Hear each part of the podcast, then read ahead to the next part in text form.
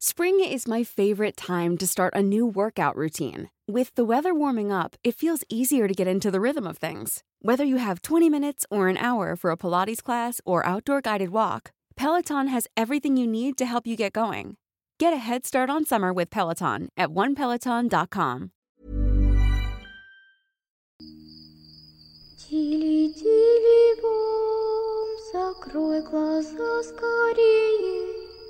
Кто-то ходит за окном и стучится в двери.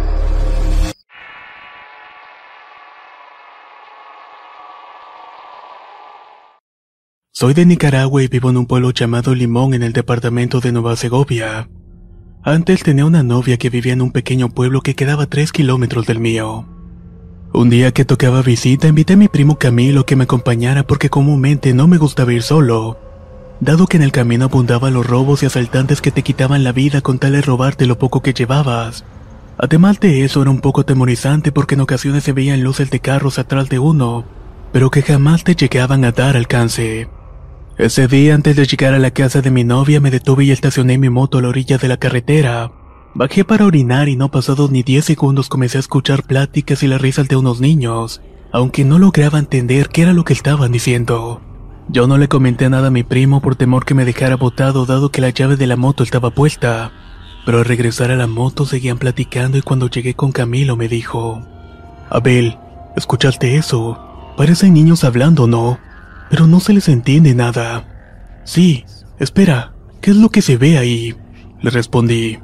En eso se acercó a mí y nos quedamos helados sin poder movernos.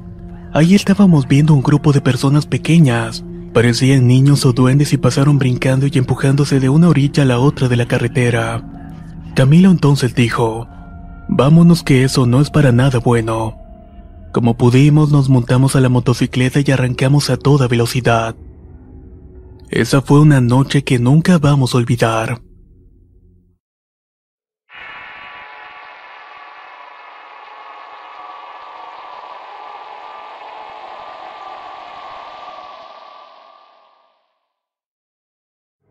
Esta historia le pasó a mi novio Freddy, que es trailero. Nosotros vivíamos en un pueblo perteneciente al municipio de Zumpango, Estado de México. Me cuenta que un día venía de un viaje alrededor de las 9.30 de la noche. Entonces, para llegar rápido al pueblo, decidió tomar un libramiento que cruza por el cerro que está justo detrás del pueblo. Pensó que era buena idea tanto para llegar pronto y aprovechar para verme, ya que la salida del libramiento estaba por mi casa. Cuando venía notó que en el camino se iba moviendo las hierbas, pero esto no lo asustó. Solo decidió irse despacio mientras su chalán iba durmiendo. Más adelante, en una curva, vio un perro grande y negro que estaba a medio del camino. Le empezó a silbar desde lejos, pero el perro no se quitaba. Así que despertó su chalán y los dos se le quedaron viendo al perro y avanzó poco a poco. Hasta que cuando estaban como unos dos metros, el perro volteó y tenía los ojos rojos. Eran prácticamente como si fueran de fuego y en ese momento cruzaron miradas. El perro no se movía hasta que le echó las luces altas, e inmediatamente se echó a correr directo al cerro. Freddy se bajó del camión y trató de correr atrás de él, pero su chalán le dijo que no lo siguiera, puesto que eso que habían visto era nahual y se lo podría llevar. Así que optó por gritarle de groserías y subirse rápidamente al camión. Aceleró y por fin llegó al pueblo y fue a la empresa para que le cargaran el carro. Aprovechando el tiempo libre se fue a su casa a darse un baño e irme a ver. Hecho esto, salió de su casa caminando rumbo hacia la mía. Para cortar el camino se fue por un camino de tierra que no era muy transitado. Eran aproximadamente las 10.45 de la noche y mientras caminaba claramente sintió que algo lo estaba siguiendo. Y además de eso que lo estaba mirando fijamente. Más adelante, casi llegando a la carretera, vio un perro a lo lejos que se le hizo conocido. Así que tomó una piedra y se la aventó y cuando el perro ladró se dio cuenta que era su propio perro. Era algo extraño ya que él te lo estaba esperando. Cuando llegó a su casa le comentó a su madre lo que había pasado, y ésta le confirmó que lo que vio en el camino era un nahual, que éste se había dado cuenta que lo había retado que seguramente lo había seguido, y que por eso la mascota presintió que le pasaría algo y salió a esperarlo a la calle para cuidarlo. Pudo haber sido que el nahual sintió la presencia del perro y dejó de seguirlo. Desde ese entonces nunca ha vuelto a pasar por ese libramiento.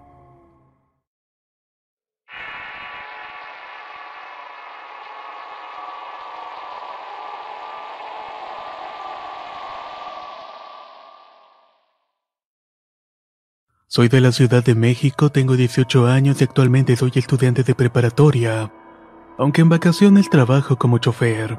A pesar de mi corta edad he realizado varios viajes a lo largo de los cuales nunca he presenciado sucesos paranormales, hasta que hace unos meses para acá he experimentado dos eventos a los cuales no le he podido dar una explicación lógica.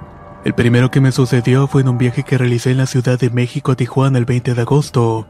Eran alrededor de las 3.30 iba entrando la rumorosa carretera que es sumamente conocida por lo peligrosa que es. Iba manejando una velocidad controlada y la crucé sin problemas, pero casi saliendo del tramo como unos 10 minutos antes de llegar a una gasolinera en la entrada del pueblo. De la nada se me atravesó un niño en la carretera. Como muchos sabrán, los camiones no frenan al instante, sino que les toma un poco de tiempo por lo que me fue inevitable pasar por encima del niño. Me detuve completamente unos metros adelante y me bajé para ver. Pero por más que busqué no había nada. No había sangre ni rastros del niño. Revisé las llantas para ver si no se encontraba ahí, pero lo mismo. Me terminé subiendo a la unidad y continué mi camino. Al llegar a la gasolinera bajé temblando ya que no era fácil el saber que hubiese atropellado un niño. De pronto un compañero ve mi estado y se me acerca y me pregunta el porqué de mi condición. A lo que yo le conté lo que había pasado y él me respondió algo que me heló la sangre por completo. Me dijo que hacía mucho tiempo en ese lugar atropellaron a un niño pequeño y que en las noches aparecía haciendo que los camioneros o cualquier chofer perdiera el control y se saliera del camino. No podía creer lo que me estaba contando. El segundo suceso me pasó en el mes de diciembre en Matamoros, Tamaulipas. Eran alrededor de las 12 de la noche cuando un gran perro negro salió de la nada y se paró en medio de la carretera. De inmediato presentí que eso no era para nada normal. No podía existir un perro con ojos rojos o al menos no con esa intensidad. No lo dudé, aceleré mi unidad e intenté atropellarlo, pero a escasos centímetros de que lo impactara saltó hacia la llanura. Fue increíble su velocidad, pero no tuve otra que seguir con mi rumbo. Sin embargo, unos minutos más tarde me alcanzó corriendo a un costado de la unidad, así que aceleré y aceleré hasta que por fin pude salir del lugar. Al hacerlo escuché un aullido que hasta el día de hoy al recordarlo me hace tener un miedo profundo. Muchas gracias por escuchar mis experiencias.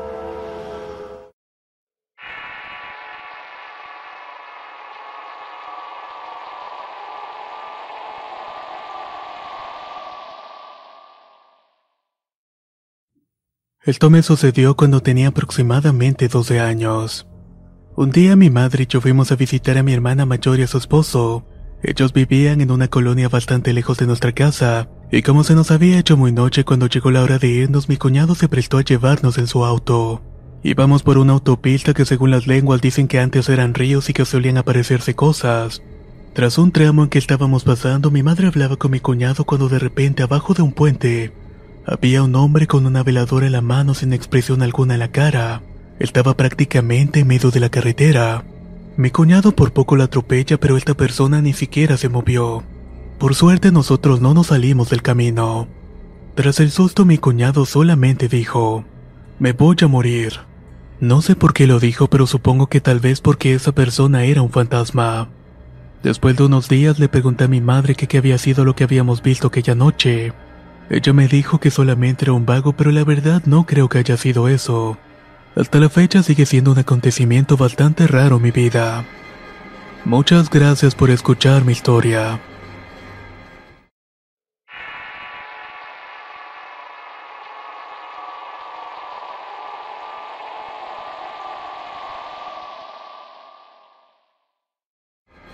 Trabajo como agente de policía en California y la verdad yo nunca había creído en lo paranormal. Sin embargo, me pasó algo bastante raro en mis horas laborales. Estaba mi patrulla y eran aproximadamente las 2 de la madrugada en un día sábado. Eso lo recuerdo perfectamente. Dijeron por la radio que me dirigiera rápidamente a brindarle apoyo a un compañero que estaba en una persecución. Así que salí a toda prisa y entré en un tramo de carretera donde casualmente habían ocurrido muchos accidentes y que la mayoría siempre habían víctimas fatales. Cuando de pronto sentí una sensación extraña y de repente y de la nada apareció una mujer tirada en la carretera. Yo frené y traté de esquivarla, pero fue tan rápido que no alcancé y sentí claramente cómo la patrulla le pasaba por encima. Incluso habíamos escuchado los golpes. Cuando paré por completo me bajé a revisar, pero para mi sorpresa no había absolutamente nada. Busqué y busqué, pero sin éxito alguno. Ya al voltear de vuelta casi me da un infarto al ver que la señora estaba flotando encima de la patrulla. Me sentí como nunca me había sentido antes. Me paralicé por completo y de pronto un compañero que iba al mismo llamado de apoyo paró para auxiliarme y cuando me vio me preguntó, ¿Qué te pasa? Pareciera que hubieras visto muerto. Le iba a decir lo ocurrido pero solo alcancé a decirle que estaba bien, sobre todo porque la mujer había desaparecido cuando él había llegado. Y aparte de eso creo que no me hubiera creído.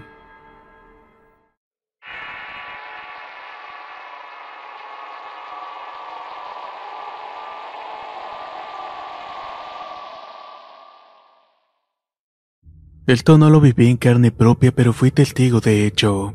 Tendría 12 años en ese entonces. Mi papá trabajaba como chofer del transporte público y trabajaba rutas que abarcaban todo Guadalajara y parte de la zona metropolitana. Él nos llevaba muy a menudo a mí y a mis dos hermanos para que no hiciéramos destrozos en la casa. Nos tocaba ir al azar. Un día uno, otro día el otro y así. Cierto día me tocó con él y había que madrugar. Llegamos a la base de la ruta en el centro de la ciudad y se encontró con uno de sus compañeros. Este entonces le dijo a mi padre, Písale Benny que no me vas a ver ni el polvo. Mejor písale tú Juan que si no te voy a ganar todo el pasaje. Salieron los dos e iban a la par durante unos kilómetros. Había una base intermedia en Polanco y de ahí se partía el municipio de Trajomulco donde estaba la terminal. Era un recorrido de más o menos dos horas de ida y dos de regreso. Cuando llegamos a la base de Polanco nos volvimos a encontrar a Juan. Para eso mi padre me preguntó que si tenía hambre y yo le contesté que sí. Luego me preguntó que si me aguantaba hasta llegar a la terminal pero realmente ya no aguantaba. Así que nos bajamos del camión y nos fuimos con una señora que vendía tamales y atole. También se acercó Juan e insistió. Ahí te veo en la terminal, Benito. No me vas a ver ni el polvo. Deja que me atiendan y te vas a quedar atrás. Písale bastante fuerte, amigo le contestó mi padre. Juan agarró camino con algo de pasaje y a los 10 minutos que la señora preparó el desayuno partimos a seguir la ruta. Mi papá aceleró como de costumbre ya que era de llegar siempre con tiempo de sobra. Eso sí, siempre atendiendo a los pasajeros y siendo cauteloso con las señales de tránsito. Durante todo el recorrido no vimos rastro de Juan y era imposible no verlo. Sobre todo porque entrando en Santa María que Tepexpan solo hay un camino de varios kilómetros sin vueltas y como era bastante temprano no había ni siquiera carros que se veían pasar. Llegamos a la terminal por fin estaba el camión de Juan parado y apagado. Descendimos y encontramos a una chica de la escuela de medicina que estaba haciendo su servicio social en esa terminal.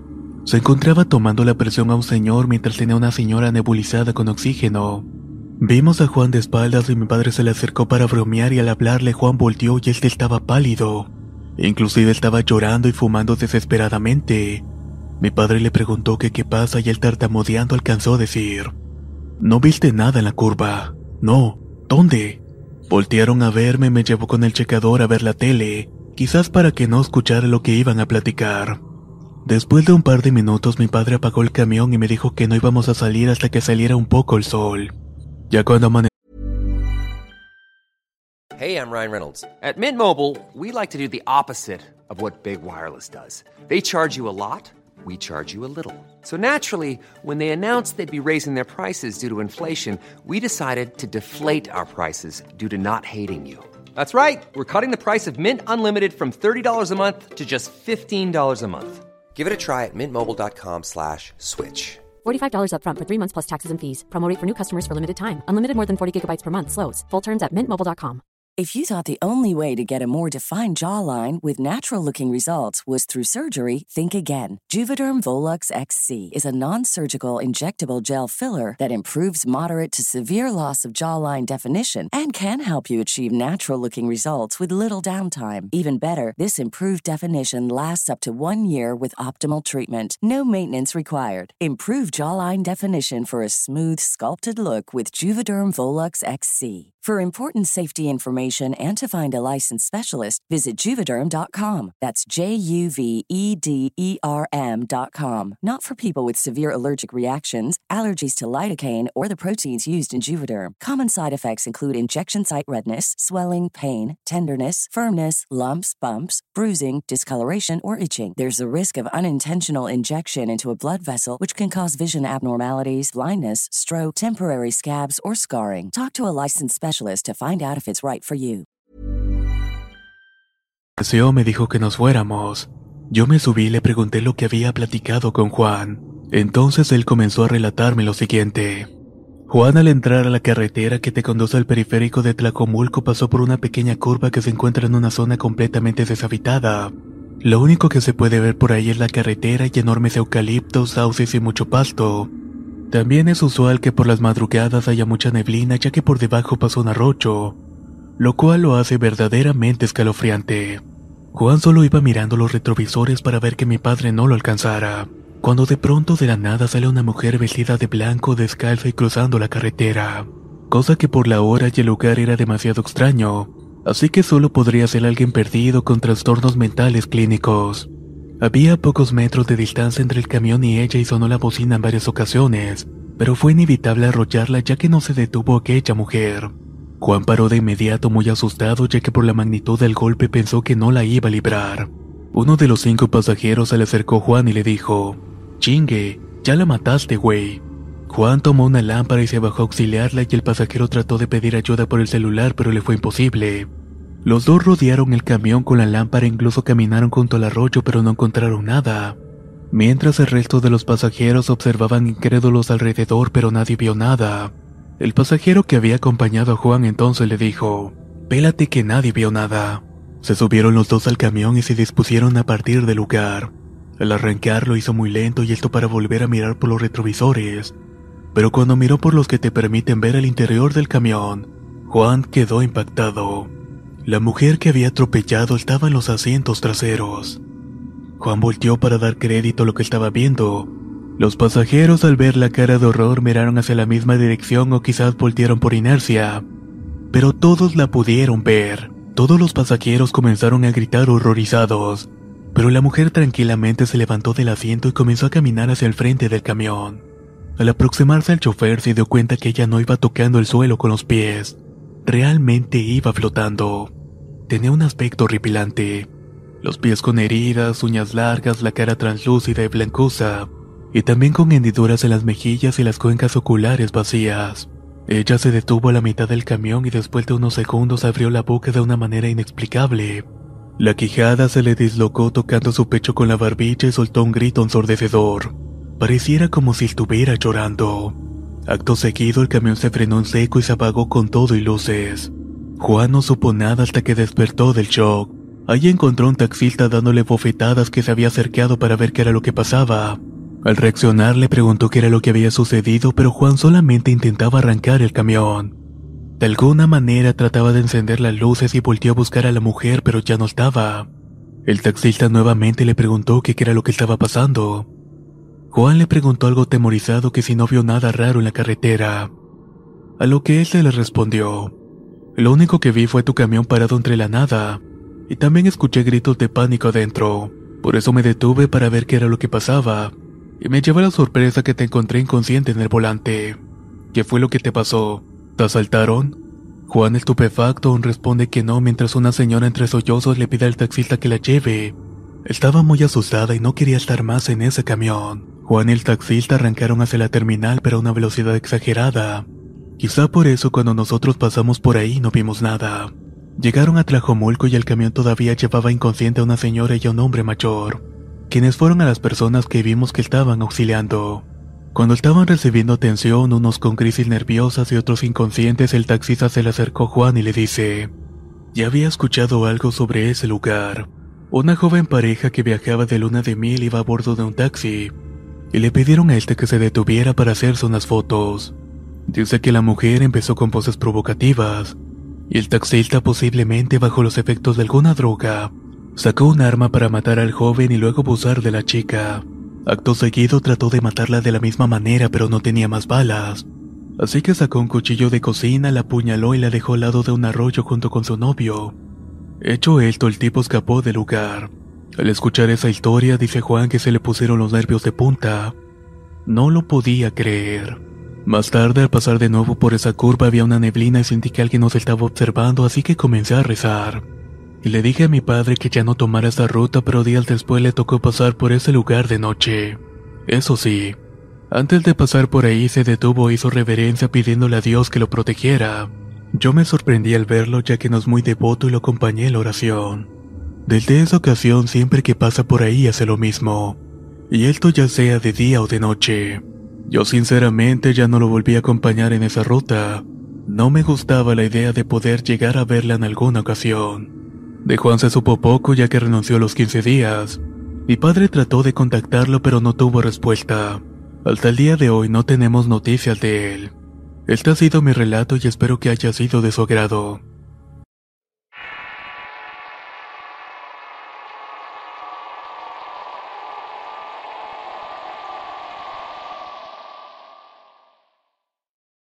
Soy del Salvador y esto que voy a contar nos pasó a mi madre, a mis hermanas y a mí.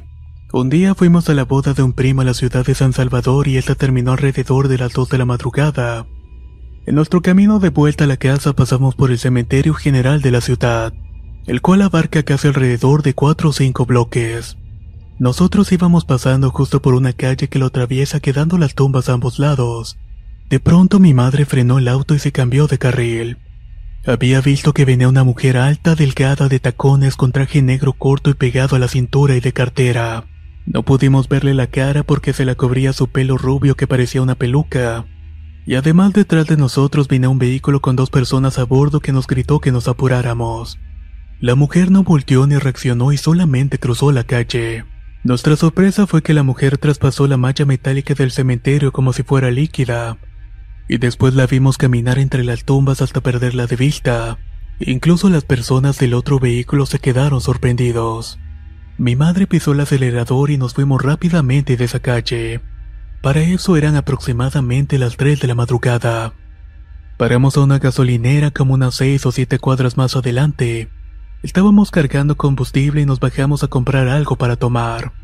Nosotros aún no salíamos del asombro y a un lado de la tienda estaban dos taxistas platicando. Mi madre se les acercó y les contó lo que acababa de pasar.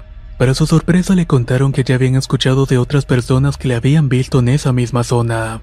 Muchas gracias por escuchar mi experiencia.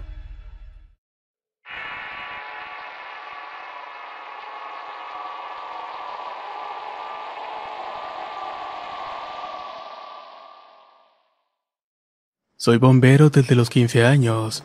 Empecé como voluntario en una estación cercana a mi casa en Monterrey, Nuevo León. Iba cada dos días sin descuidar la escuela y en poco tiempo aprendí muchas cosas para tomar signos vitales, que es una de las cosas más importantes que un bombero o un paramédico deben saber. Cada que iba de guardia me quedaba 24 horas ya que me gustaba y llamaba lo que hacía.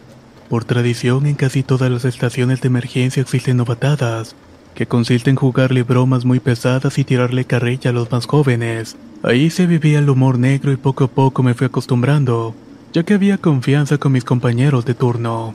Una noche fría, lluviosa, me encontraba en la oficina tratando de matar el aburrimiento, ya que no había salido ninguna emergencia en el día. Pasaron las horas, escuché al telefonista contestando una llamada y tomaron los datos. Le pregunté qué habían reportado y me dice que era un accidente vial en la carretera, que estaba ubicada por los rumbos más remotos de aquel lugar. Esto lo había reportado una niña con el celular de su padre. El telefonista me dijo que el pavimento estaba mojado ya que había una ligera lluvia, y por protocolo nos tocó llevar el equipo de rescate urbano, las famosas quijadas de la vida y otras herramientas. Al llegar al lugar mencionado no vimos nada. Dedujimos que habían caído en el barranco que estaba enfrente de nosotros. El paramédico era una persona muy juguetona y dijo que como yo era el novato, tendría que bajar a revisar para que mi experiencia fuera creciendo. Me puse nervioso y me dispuse a bajar y tomé mi linterna de rescate y empecé a descender. Poco a poco iba sintiendo un frío y una corriente eléctrica me empezaba a provocar miedo. Pensaba que solamente era parte de mi imaginación porque nunca había hecho eso solo.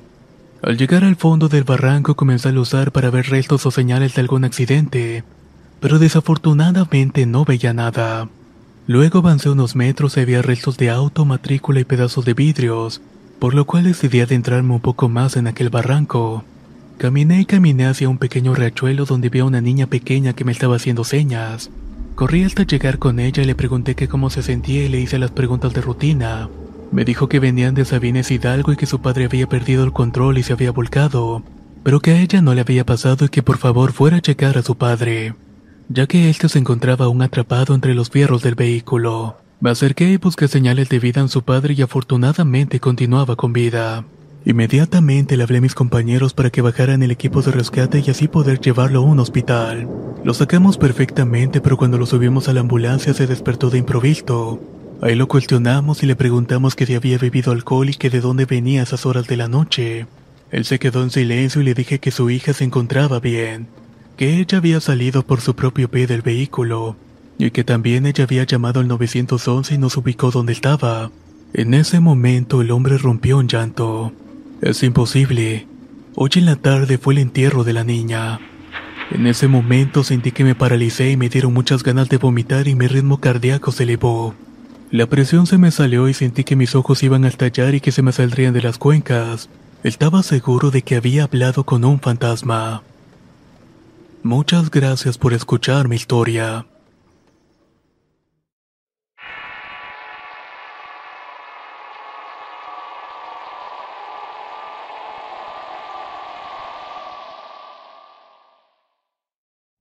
Tengo 21 años y vivo en un pequeño pueblo de Colombia, pero voy a la universidad a otro municipio. Así que constantemente debo desplazarme en un bus durante 40 minutos para llegar. Esto pasó cuando cursaba el tercer semestre de la carrera. Era final de ciclo y ese día tuvimos un examen y salimos temprano, comenzó de las 7 de la noche. Al terminarlo fui a tomar el bus con un compañero residente de la escuela. Cuando estábamos esperando de pronto llegó una señora con su hija y de manera inesperada comenzó a llover y al poco rato llegó el autobús. No me gustaba transportarme mucho en aquella línea, ya que uno de mis hermanos había tenido un accidente años antes. De todas maneras me despedí de mi amigo y me subí después de la señora y la niña. Al subir me percaté que habían dos señores en la parte de atrás, así que decidí hacerme justo al frente de la puerta. El recorrido de esa línea era un poco extenso porque primero debía entrar a un pueblo y luego al mío. Cuando entramos al primer pueblo, la señora con la niña se bajó y a la siguiente cuadra uno de los señores. El recorrido continuó y casi al llegar a la glorieta que entra a mi pueblo, el conductor se detuvo y me dijo, voy a parar otro bus para que te termine de llevar y así me pueda ir directo al otro pueblo. Él se bajó y me acordé del otro señor que venía atrás, pero no lo logré ver y pensé que tal vez se había quedado dormido. En ese momento el conductor me llama yo le pregunto por el señor, pero el extrañado me pregunta que de cuál señor estoy hablando. Usted es la única pasajera que me queda, señorita. Recuerdo muy bien que eran dos señores y que en ningún momento me dormí porque en todo el camino llovió. Y además que estaba atenta por los múltiples accidentes en esa línea. Por eso estaba 100% segura que aquel señor no se había bajado. Muchas gracias por escuchar esta historia.